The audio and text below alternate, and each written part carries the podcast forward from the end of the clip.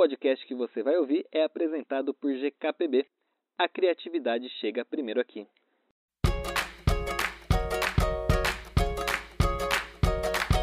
Oi, eu sou Matheus Ferreira e aqui comigo estão Victor Alexandro e Eric Rocha. E esse é o 48º episódio do nosso podcast Break Publicitário. O Break Publicitário é um espaço para a gente conseguir discutir de maneira mais aprofundada sobre tendências e cases de sucesso do universo do marketing e da comunicação. Mas antes da gente continuar aqui, eu queria lembrar vocês sobre alguns dos episódios que a gente já teve por aqui, como por exemplo profissão ADM. Aliás, queria trazer aqui para vocês que um amigo meu me mandou, meu charado Café com Briefing, mandou assim, ó. Amigo, eu ouvi o episódio do ADM, ficou muito foda, me deu muito insight porque desempenho essa função na minha empresa. Muito bom, feedback legal, boa. A gente teve também um episódio Semana do Consumidor, onde a gente falou aí do crescimento dessa data no mercado brasileiro. Falamos sobre onde estão os mascotes. Estão todos aqui na minha mesa, onde eu gravo o GKPB em vídeo, todos eles. Falamos também sobre anúncios de oportunidade e sobre o império de Boca Rosa. A ídola do Eric, com seus boquinhas. É, quem que vai falar aí pra gente nosso episódio de hoje? Ah, eu, lógico que sou eu, né? Que no, no episódio de hoje a gente vai falar sobre publicidade infantil. E eu acho que eu sou a pessoa mais infantil daqui para conseguir trazer toda a minha essência de quinta série para esse episódio. Pois é, é. Mas deixa só eu lembrar vocês obviamente, antes da gente entrar aqui na pauta principal desse episódio, que temos as nossas redes sociais do Break Publicitário. E é arroba Break Publicitário lá no Instagram e arroba Break Publi no Twitter. Já lá no YouTube, ou aqui no YouTube, se você estiver nos assistindo, é youtube.com barra Break Publicitário. Olha, o programa de hoje a gente vai falar aí o que é a publicidade infantil, o cenário da publicidade infantil no Brasil, a destruição dos programas infantis na TV aberta, a migração das crianças para o YouTube, YouTube Kids também vai entrar aqui nessa pauta, o discurso do presidente Joe Biden dos Estados Unidos sobre o tema aí de publicidade infantil, Instituto Alana e também as nossas considerações finais. Então, então é o que? Então é o que? Depois da nossa Aguenta vinheta. Aguenta aí. Aguenta aí que a gente vai falar sobre publicidade infantil. Break publicitário. Break.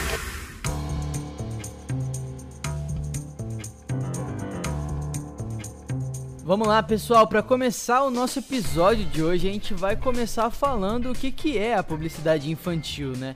que é simplesmente qualquer comunicação mercadológica direcionada às crianças.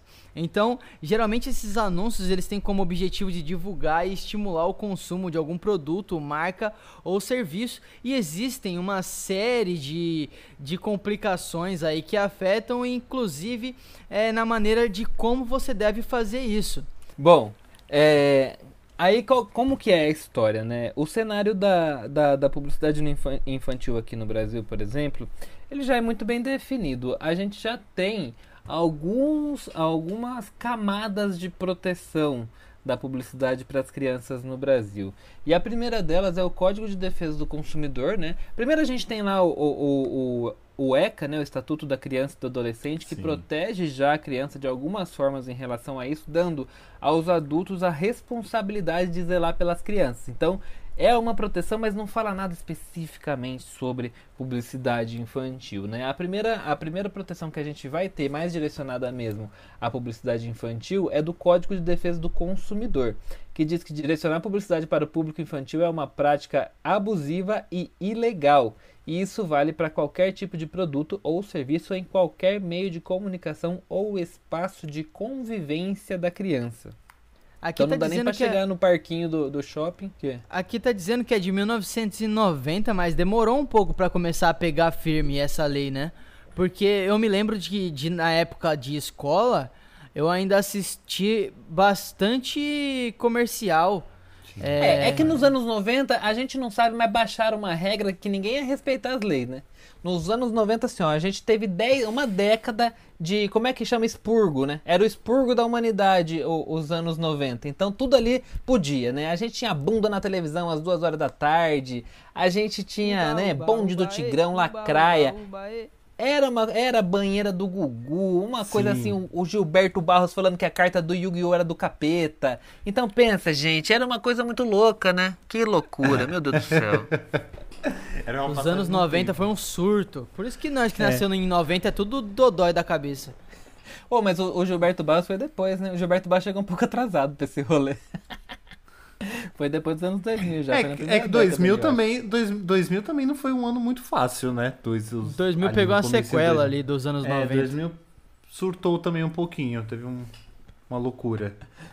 Pois é. E aí, ó, a, e tem também a resolução número 163 do Conselho Nacional dos Direitos da Criança e do Adolescente, que é o CONANDA, que detalhou um pouquinho o conceito de abusividade de toda e qualquer publicidade dirigida diretamente para o público infantil com a intenção de incentivar o consumo de produtos e serviços. E vale a gente lembrar também que o CONAR tem uma série né, de, de instruções e orientações para o direcionamento de publicidade ao público infantil, né?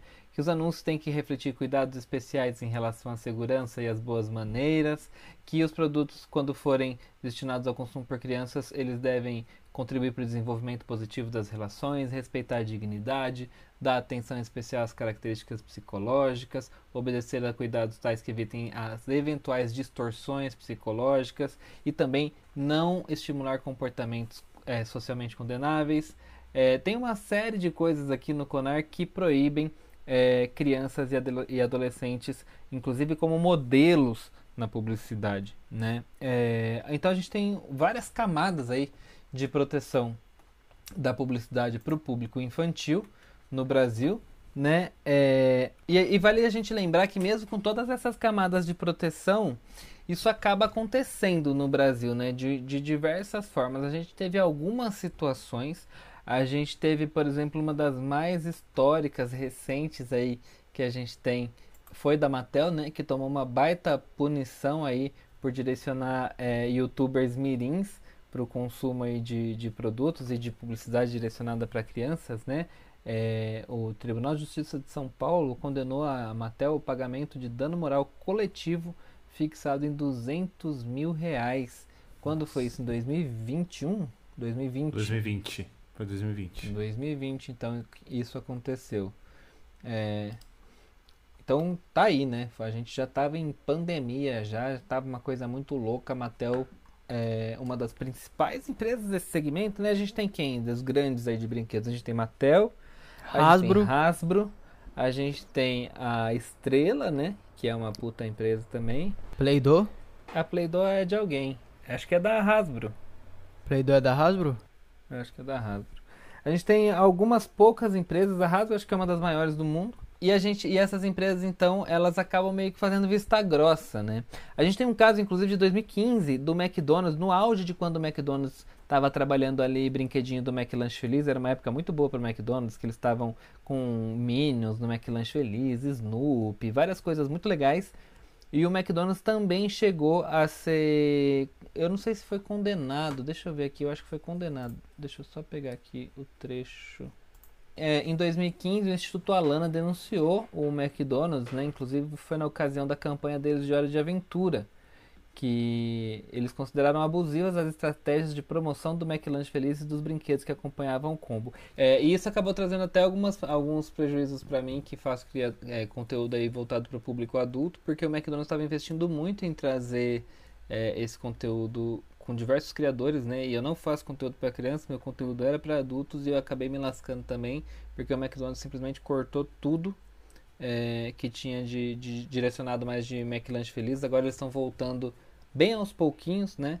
É, mas com, com meio reticentes aí dessa, dessa denúncia do Instituto Alana de que eles estariam passando dos limites com a questão dos brinquedinhos no McLanche. Tá, eu só queria falar um negócio aqui, na verdade, desse PDF do Conar, né, que é um PDF disponibilizado pelo Conar que fala da publicidade infantil. Tem algumas coisas interessantes que eu achei.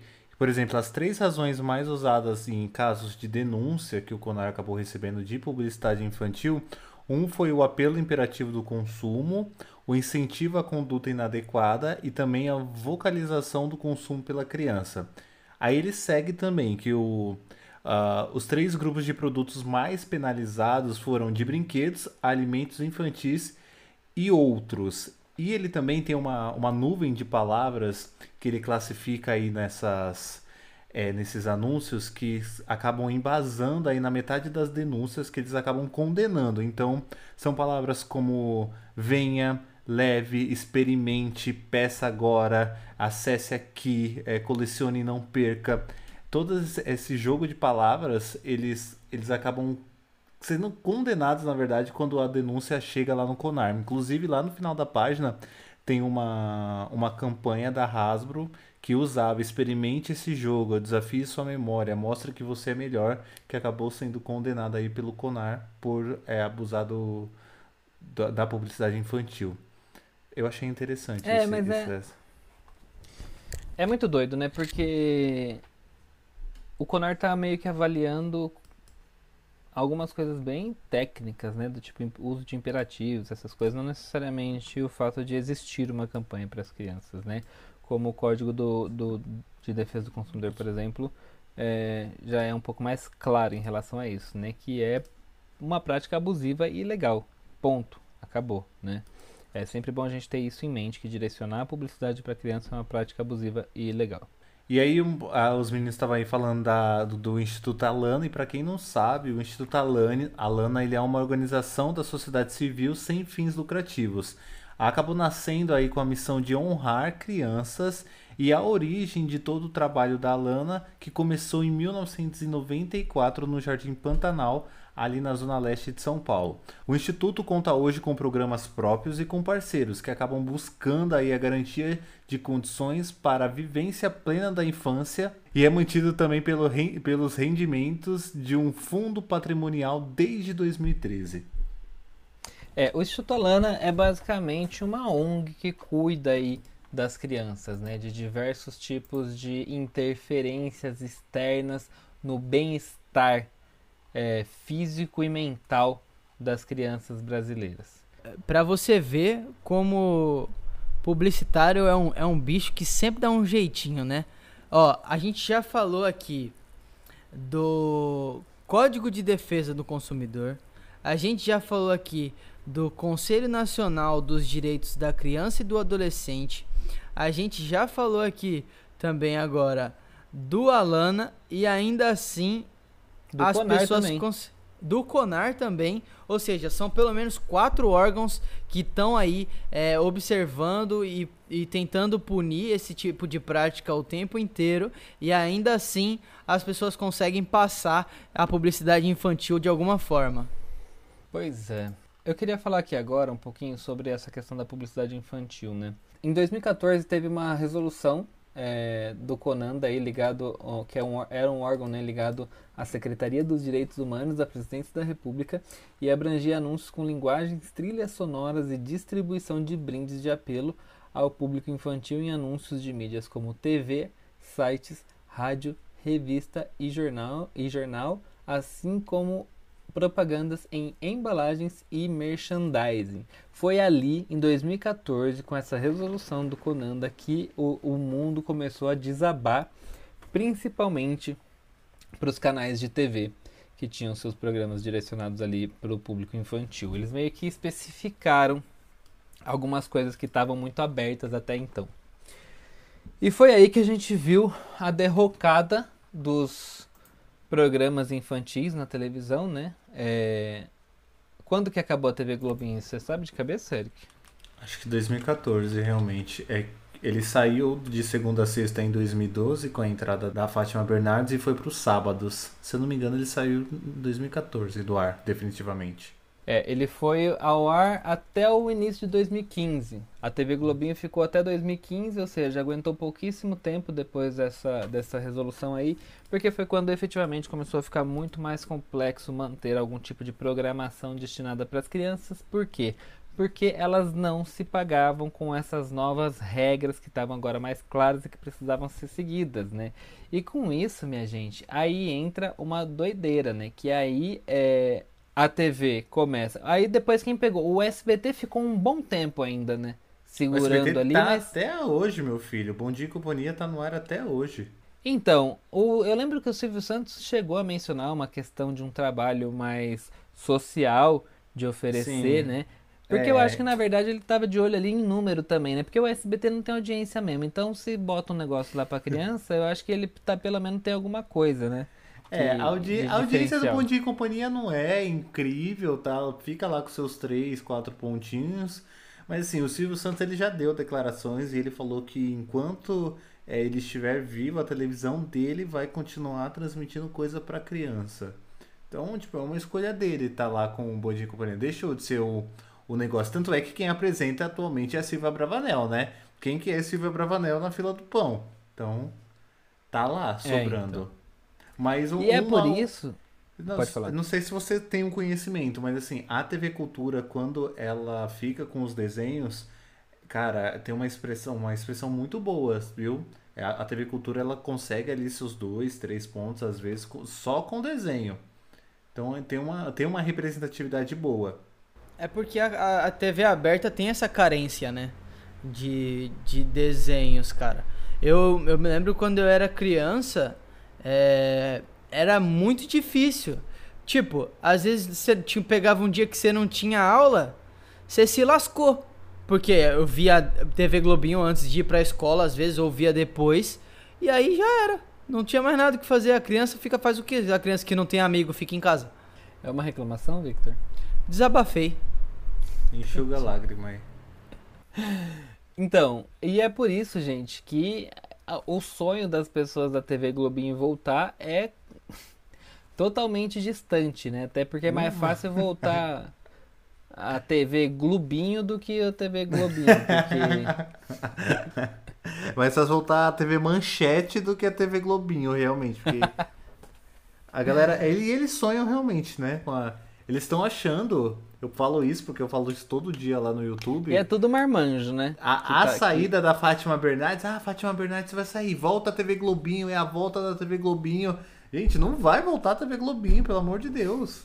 Cresçam. Não tem, não se paga, não adianta, porque a TV Globinho não vai, Não, se é paga. capaz. E a Globo também não quer isso. A Globo vai colocar um, um público infantil que repente tá com a Ana Maria Braga e vai cair no público infantil depois para reconstruir público para entregar para o jornal hoje. Não conversa mais. A Globo não tá nem aí pras nossas mas- crianças. Não, mas vamos lá. Não é uma estratégia, não, é, não acho que é uma estratégia ruim trazer o público infantil.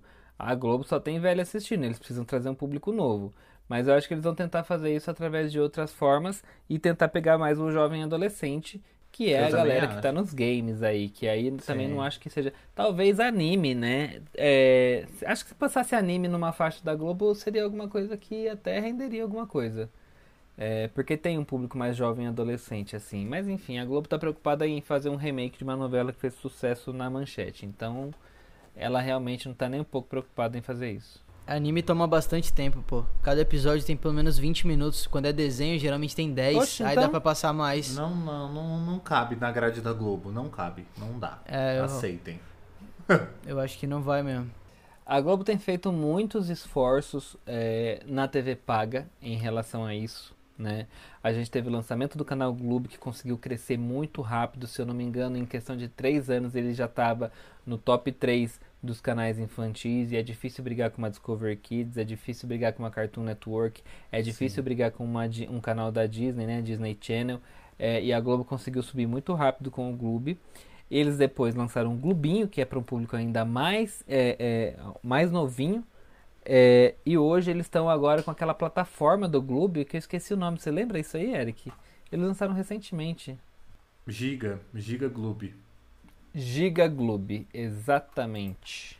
Que é um aplicativo que é por assinatura, né? E a, e a Globo ela meio que vende ali que esse aplicativo ele vai ter é, conteúdo, né? Ele vai ter jogos também, ele vai ter uma série de coisas ali com uma curadoria da Globo, né? Do, do, do, do prof- dos profissionais da Globo em trazer conteúdo infantil. É, é muito doido porque, de novo, enquanto. Eu não acho que a Globo. Eu acho que a Globo chegou tarde para desenvolver aplicativos, sabe? Para essa parte mais de TI mesmo, assim. Eu acho que. Imagina como devem ser esses joguinhos do Giga Globo. Meu Deus do céu, né? Deve é, e não é. Não é muito barato, não, hein? 9,90, quem... né? É, pra quem não é assinante Globoplay é 15 conto. Ah. 14,90 caro.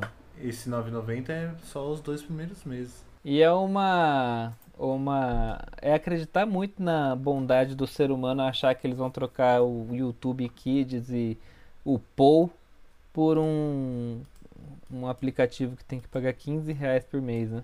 Enfim, é, o investimento nos canais pagos cresceu muito, né? É, Agora a gente está aí num, num, segundo momento dos canais pagos, onde eles estão tentando se, se, diversificar um pouco mais e, e, tentar entregar diferentes conteúdos. A Cartoon está começando a tentar entregar a faixa do Adult Swim, né? Que é aquela parte do, dos, dos canais voltados para o público adulto com animações. A gente tem visto algumas tentativas aí, algumas coisas realmente é, interessantes nos canais pagos. E mais, gente, para onde foi o público mesmo? Foi todo pro YouTube, né? É, e só fazer a ressalva aqui também que Cartoon também investiu no público ainda mais novo, que eles re recentemente lançaram o Cartoonito, tá? Cartoonito, então, que é uma versão globinho da... Do Cartoon, é, exato. Do Cartoon, né? É, e a gente, mas a gente sabe que no final todo mundo foi pro YouTube, não tem jeito.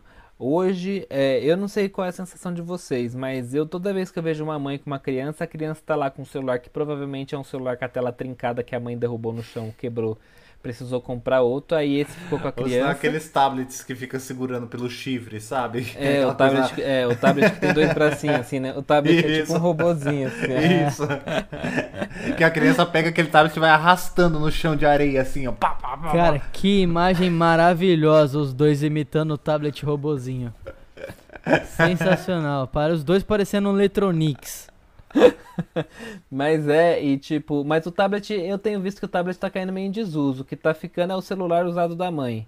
É tipo, a minha irmã mesmo, ela, a minha sobrinha tem o. A minha irmã é viciada no Galaxy Note da Samsung. A minha sobrinha tem o, o Note 5 a outra sobrinha tem o Note 6, a minha irmã o Note 7 e o marido o Note 8. E aí vai, é cada um da família vai fazendo uma a revisão, vai passando, Note. né? vai, vai, é sempre a escadinha, assim, vai sempre tem, tem dura pelo menos 4, quatro anos ali os telefones na família da minha irmã, vai passando. Mas eu tô falando isso porque é real, tipo, e eu vejo as minhas sobrinhas, por exemplo, uma tem 6, 7, uma tem 7 anos e a outra tem uns 4 ou 5 por aí. Eu não sei a idade da minha sobrinha, que horror, né? Mas enfim, uma tem por volta de 7, 8 e a outra tem por volta de 5, 6. E as duas passam muito tempo. Curiosamente, a de 7 8 passa mais tempo ainda do que a de 5 6 é, no celular e jogando diversos joguinhos de fazer preparar comida em restaurante, umas coisas bem simplesinhas assim, mas que toda vez que eu paro para ver ela jogando é aquele negócio totalmente feito para viciar a criança num nível desgraçado assim. E aí eles estão, elas estão acostumadas a passar anúncios, já sabe onde é que troca o que passa o anúncio rapidinho. Todos esses jogos têm anúncios. E, e também no início elas viam mais o YouTube Kids, mas agora eu acho que elas já estão até indo pro YouTube normal. É, e passam muito tempo vendo vídeo de desenhos e tudo que é tranqueira do YouTube. Muito, muito tempo mesmo. E vale lembrar que antes mesmo da publicidade infantil, que já não é uma, uma prática legal, literalmente falando, porque é, é descrito como um, um, um crime, é, não é saudável, né, para a criança ficar na tela do celular durante muito tempo. Obviamente, os pais vão me xingar agora. Ah, você não tem um filho, quero ver como é que você vai fazer quando for seu filho. Ah, biriri, bororó, bororó, biriri. Beleza. É, mas o, que eu tô querendo dizer aqui é que isso não tem como ser saudável, tá? É, o meu afilhado, por exemplo, ele passava bastante tempo em frente a, a, ao celular, até é, minha cunhada levar ele no no hospital, no hospital não, né, no médico para esses exames de rotina e descobrir que o celular frequente estava tava interrompendo o desenvolvimento dele. Porque a criança não, não explora, a criança não, não tem curiosidade. A gente acha que a curiosidade da criança está sendo desenvolvida ali olhando para a tela do celular porque ela tem contato com um monte de informação, mas não é bem assim que funciona. É, e nos últimos dois anos mais do que nunca, né, gente? As crianças não podiam sair de casa para fazer nada. Imagina se o pai ia aguentar a criança 24 horas por dia dentro de casa, com uma energia desgraçada, pilha Duracell. E quem que aguenta? Ninguém aguenta. Taca o celular na cara da criança e reza pra ela se contentar com o celular, porque se não se contentar com o celular, fodeu, né? Não tem muito o que fazer. É, mas é, tem uma outra coisa, e começou a crescer esses canais, né? Porque che chega uma hora é, que todo mundo começou a perceber que o que sustentava o YouTube eram esse tipo de conteúdo. Lembra lá que teve uma época que o Felipe Neto surtou, pintou o cabelo, começou a fazer vídeo pra criança ficar ligando pra ele? Tipo, Aham. que loucura, né, gente? Olha que, que surto que foi esse momento da, da internet brasileira. Pois é, e deu certo, né? Deu certo Ajudou pro ele. Lucas, que resolveu seguir nesse caminho. Porque o Felipe Neto não, não queria se posicionar como criador infantil, porém o Lucas, a partir do momento que ele decidiu se posicionar como criador infantil, ele começou a contratar pedagogos, com- começou a contratar uma equipe gigantesca, que é a que ele tem hoje, que pensa nesse, nesse conteúdo para que ele seja um conteúdo totalmente safe, né? totalmente seguro para as crianças ali. E ele, ele, ele, ele falou assim: Xuxa, dá o bastão aqui, vem, querida, dá aqui para mim. Acabou o seu reinado, eu sou a nova Xuxa agora. É, E a gente tem outras situações, o Gato Galáctico, por exemplo, que está muito também nessa, nessa mesma pegada, apesar das relações esquisitas que ele tem com o menino lá do BBB, né? E tem, enfim, uma infinidade. Todo dia eu vejo um canal diferente. Tem o Manual do Mundo ficou muito conhecido pelas crianças também. É, ou tinha um público infantil gigantesco. A gente tem uma série de canais que foram se especializando mais nesse nicho das crianças, porque é quem tá ali gerando view adoidado. A galinha pintadinha, gente. A galinha pintadinha é um sucesso, um fenômeno, um fenômeno comercial, um fenômeno de licenciamento, um fenômeno de tudo que vocês quiserem imaginar.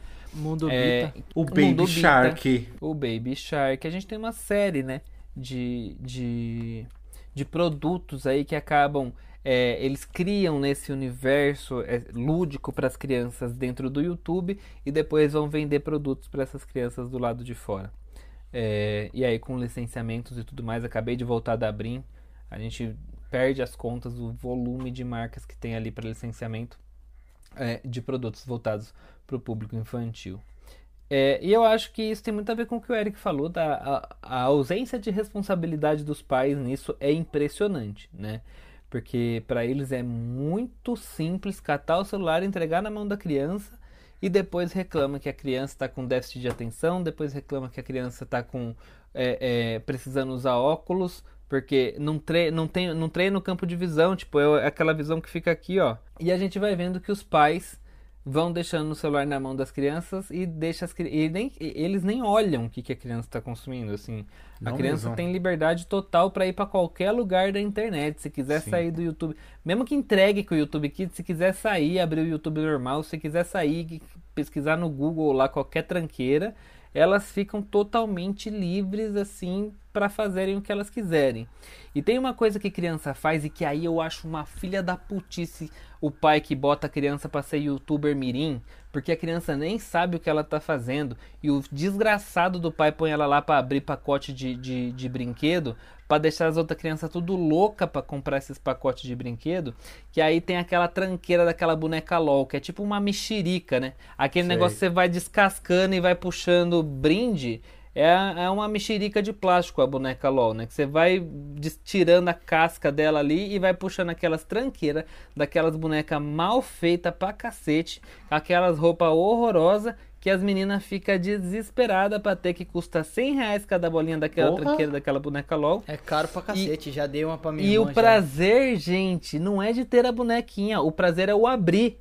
Por quê? Porque elas querem se sentir os youtubers que elas assistem. Então elas querem fazer. E, e é incrível porque você pega essas crianças, eh, quando elas pegam o celular, elas imitam esses youtubers mirins. Elas sabem se comportar muito melhor que a gente diante da câmera. É muito louco tam- também essa história, né?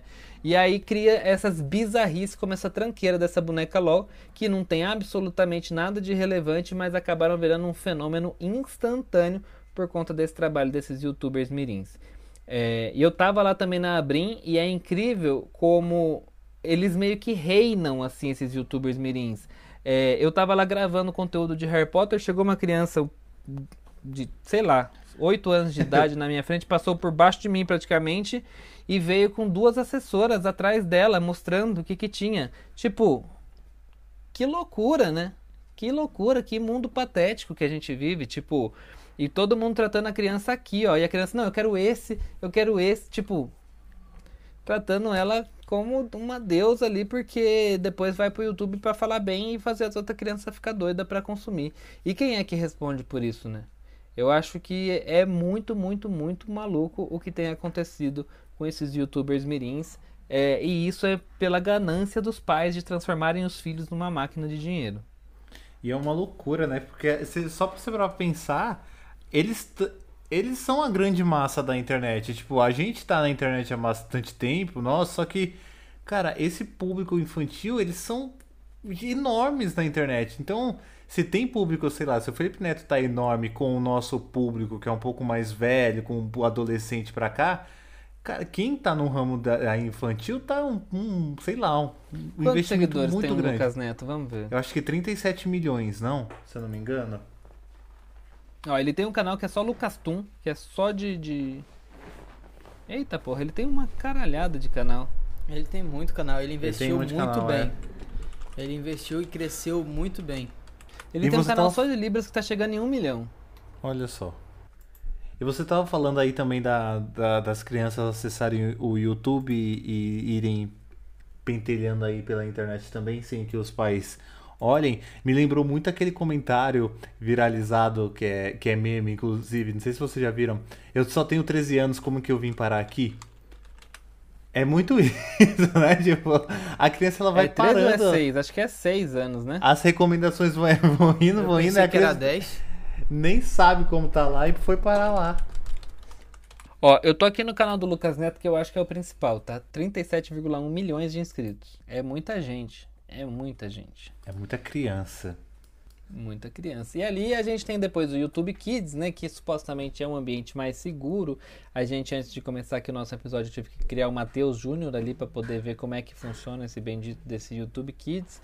E, em tese, a criança precisa de autorização dos pais, mas não tem nenhum tipo de, de ferramenta muito séria que garanta que quem, é, quem tá ali autorizando é o pai. Então, se a criança for mais espertinha, principalmente as crianças que são um pouco mais velhas, é só arrumar, criar uma conta de e-mail no Gmail fingindo que, tem, que é maior de idade e consegue facilmente configurar o YouTube ali, Kids dela, para poder ter todas as regalias máximas que o YouTube Kids proporciona. É, né? E se uma, se uma criança já tem a, habilidade para burlar um e-mail assim, ela vai baixar, vai entrar lá no, no Google Play, lá vai baixar o YouTube normal e vai acessar o YouTube normal. Não vai querer ficar no YouTube Kids, né? É, mas às vezes, né? O pai acha que ela tá lá no YouTube Kids com todas as restrições, ela já criou uma segunda conta e tá lá. É... E aí a gente vem para a história do Biden, né, Eric? Que foi você que trouxe, inclusive, essa história aqui pra gente.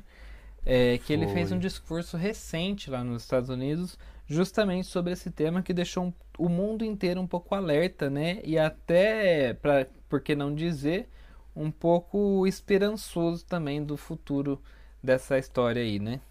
Também, pois é, foi é, é, recente isso que o Biden acabou falando, foi na metade desse mês aí, em uma declaração lá no, no Congresso lá dos Estados Unidos, o, o, presidente Biden, ele acabou abordando esse tema de publicidade infantil, né, entre outros temas, e o Biden fez um pedido e tanto para a proteção infantil do online, né? De modo geral, é o fim do direcionamento da publicidade para as crianças nas redes sociais. Ele é bem ele é bem. É, é, dá bastante ênfase nessa questão que é a publicidade nas redes sociais.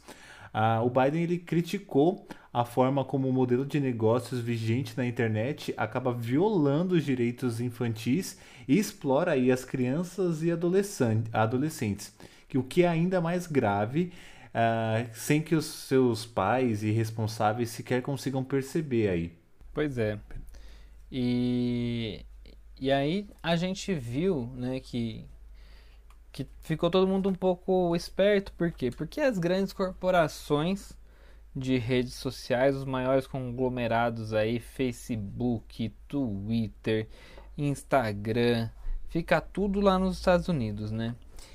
E com é. os YouTube, com os Estados Unidos tomando uma atitude dessa, ia ser um grande baque para essa turma que vive aí dessas. O Twitter não, né, coitado do Twitter. O Twitter não sabe nem. A gente não sabe nem como vive. O Twitter vive de doações. E aí, tipo. Se essa galera precisa se readequar, eles obviamente vão estar um pouco mais preparados e também os Estados Unidos colocando algum tipo de legislação nesse sentido estimula o restante do mundo a também querer fazer alguma coisa aí é, como foi lá com o LGPD, né? A Europa resolveu vir com essa história do GDPR, foi. depois acabou pegando aqui. Então espera-se que com uma legislação dos Estados Unidos a gente tenha algum, alguém que também traga esse assunto aqui para o Brasil, né? É, e só para para trazer aqui também tem um dado interessante que as exigências do, do, do, do Biden se apoiam no fato de que quase 70% dos americanos acham que as empresas de tecnologia têm muito poder e 56% dos americanos é, acreditam então que precisa de mais regulamentação governamental nesse sentido. Aí estamos falando de modo geral, não estamos nem falando especificamente só para crianças, né? Então é fato de que as redes sociais acabaram criando um ambiente muito grande, né? Acabaram tendo uma participação muito maior do que o esperado nas nossas vidas e a regulação ficou ficou para trás, né? Ficou aí para é. Jesus. Acabou passando batido. O que eu acho que né, Uh, eu não sei qual que é o que, que o Biden quer fazer de forma geral, né? Ele, óbvio, quer regulamentar. Uh, mas a gente viu um pouco desse cenário já acontecendo no Brasil nessa questão de publicidade, que foi aqui no Brasil, pelo menos, que foi uh, quando sempre se tratar de publicidade, ser obrigatório lá colocar que é hashtag publicidade, hashtag.ed, né? eu não. Para publicidade infantil, sei lá, de um TikToker hoje, é obrigatório ainda, Matheus? É, né? casos. O quê? Um, não, toda lá, publi tá, tem que ser sinalizada. Toda publi, toda publi precisa ser sinalizada corretamente, né? Exceto, salvo alguns casos que não são publi. Não são publi.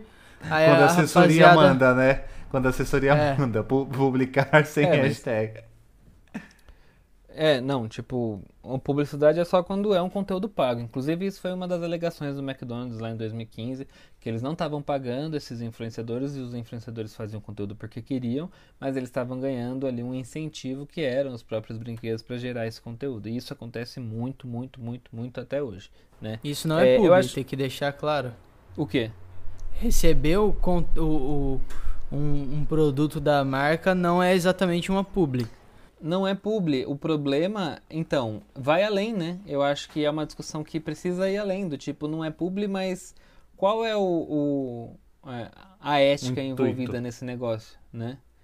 É, não é uma publicidade, mas é algo totalmente direcionado para fazer o, o, gerar venda, entendeu? É, é muito louco, é, é muito doido isso e assim eu falo com, com, com a experiência de quem frequentemente é confundido com uma pessoa que gera conteúdo infantil, porque a gente fala de action figure, de bonequinho de herói, de anime e essas coisas, frequentemente direcionam o nosso conteúdo como se fosse um conteúdo infantil e que não é, e que a gente está produzindo conteúdo para o público adulto, sempre esteve.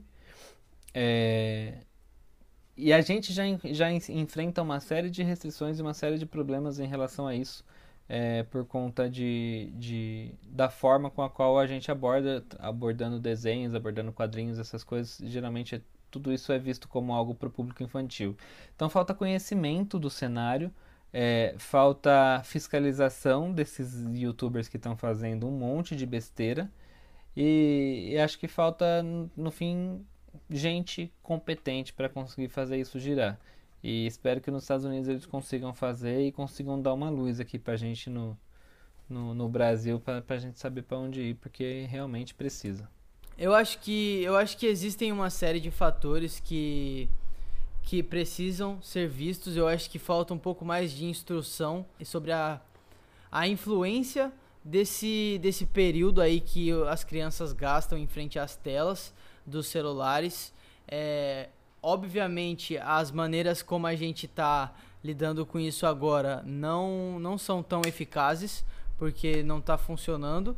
E eu, eu também acho que o, o YouTube ele deveria se preocupar mais com a, as, as com os conteúdos que são inseridos dentro da plataforma. Eu acho que fazer esse YouTube Kids aí foi um jeito deles falarem aí, ah, não, mas a gente tá fazendo alguma coisa, a gente tem o YouTube Kids lá e, e tá, tá feito a nossa parte.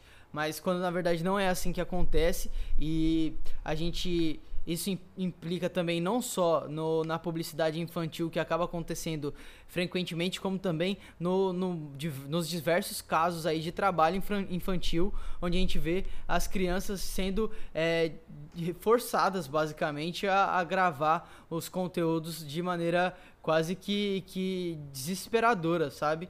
Então precisa sim, eu acho que a, as plataformas elas entendem que o dinheiro vem desse público e ao mesmo tempo é, elas precisam arrumar um jeito de continuar ganhando dinheiro disso sem explorar isso, sabe? Porque não está sendo saudável para a próxima geração que vai surgir. Eu acho que as, essas grandes empresas de tecnologia aí, o YouTube, a gente vê não só o YouTube, né? Netflix também tem Netflix Kids, tem o Globoplay Kids também o, o Globoplay já tem essa, essa opção, né, de ser focado em coisa só em criança. Eu acho que existe a, a, gente, a boa vontade da empresa também mostrar que tem qualificação para as coisas infantis e que é um público totalmente é, diferenciado. Claro, o YouTube é falho, a gente não tem como garantir que o YouTube Kids, a gente viu aí, uma, uma criança mais inteligente, ela burla aquilo ali muito fácil, né? Acho que é muito importante o YouTube, de repente, visar o olho justamente para a fabricação. Uh, não sei como, tá, gente? Porque você para, ah, mas a criança é uma criadora de conteúdo. Pô, mas ela é uma criança, ela tá parecendo uma fábrica ali, arrancando boneco de dentro da, da caixa, igual uma louca, só para acabar incentivando, e é claramente incentivando outras crianças a comprarem aquilo. A não, não tem outra intenção, sabe? Uh, como eram os youtubers no passado, que era apenas fazer um unboxing para mostrar como efetivamente como era. A gente sabe que os tempos hoje já são outras e acaba girando em torno do, do capitalismo, né? Gerar views, monetização e assim por diante. Eu acho que essa, essa decisão que o Biden, esse discurso aí que o Biden deu recentemente, eu acho que pode ser um ponto importante pro, pro cenário atual que a gente se encontra, sabe?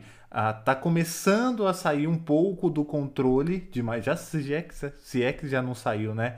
Então, voltar aí essa questão da publicidade, colocar, olha, essas são as regras. A gente conseguiu fazer isso no passado, principalmente aqui no Brasil, né, com essas, essa questão de publicidade que infantil que não tinha lá nos anos 90, quer dizer, até tinha, mas ninguém seguia. Hoje todo mundo segue, então é uma questão de tempo aí que em tempo e alguma, em algo importante que precisa efetivamente ser feito em questão de publicidade infantil nas redes sociais aí, algumas a proibições.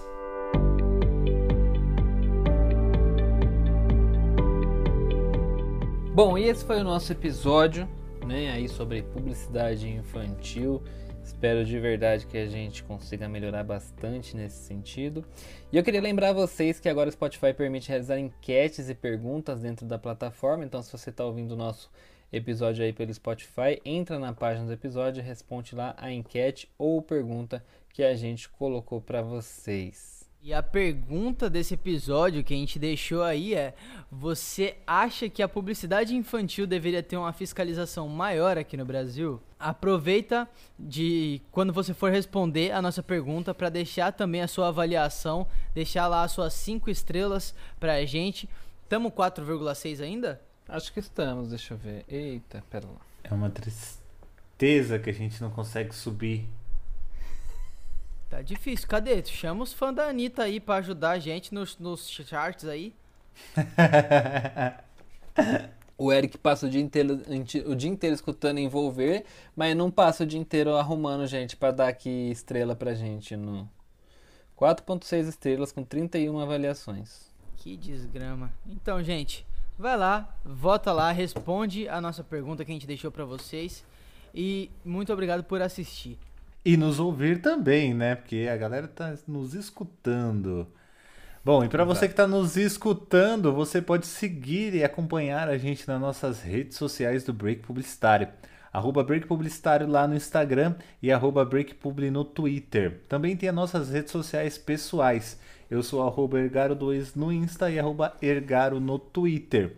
O Matheus, lá no Twitter, tá como arroba Mateus Ferreira e no Instagram ele tá como Ferreira Mateus. Já o Victor Alexandro, ele está no Twitter e no Instagram como Victor Alexandro. É isso aí, Alexandro. né? Alexandro, Victor Alexandro. A gente se encontra na semana que vem, então, para mais um EP. É isso aí. Um beijo, meu povo. Beijos. Valeu, gente. Tchau. A nossa criança tá até com voz de sono. Tá quase caindo em cima do microfone. Essa- ele tá até meio escorado, assim, ó. Se, ele, se Tá, o microfone ele tá- escorregar, ele cai. Ele tá quase assim, ó. Eu vou falar o que, que você tá fazendo aí, Eric. Fala. Olha a baixaria que o nosso programa hoje é para as Uepa! crianças. A distribuição dos programas infantis na TV aberta também vamos falar. Destruição, anjo. Ah, destruição.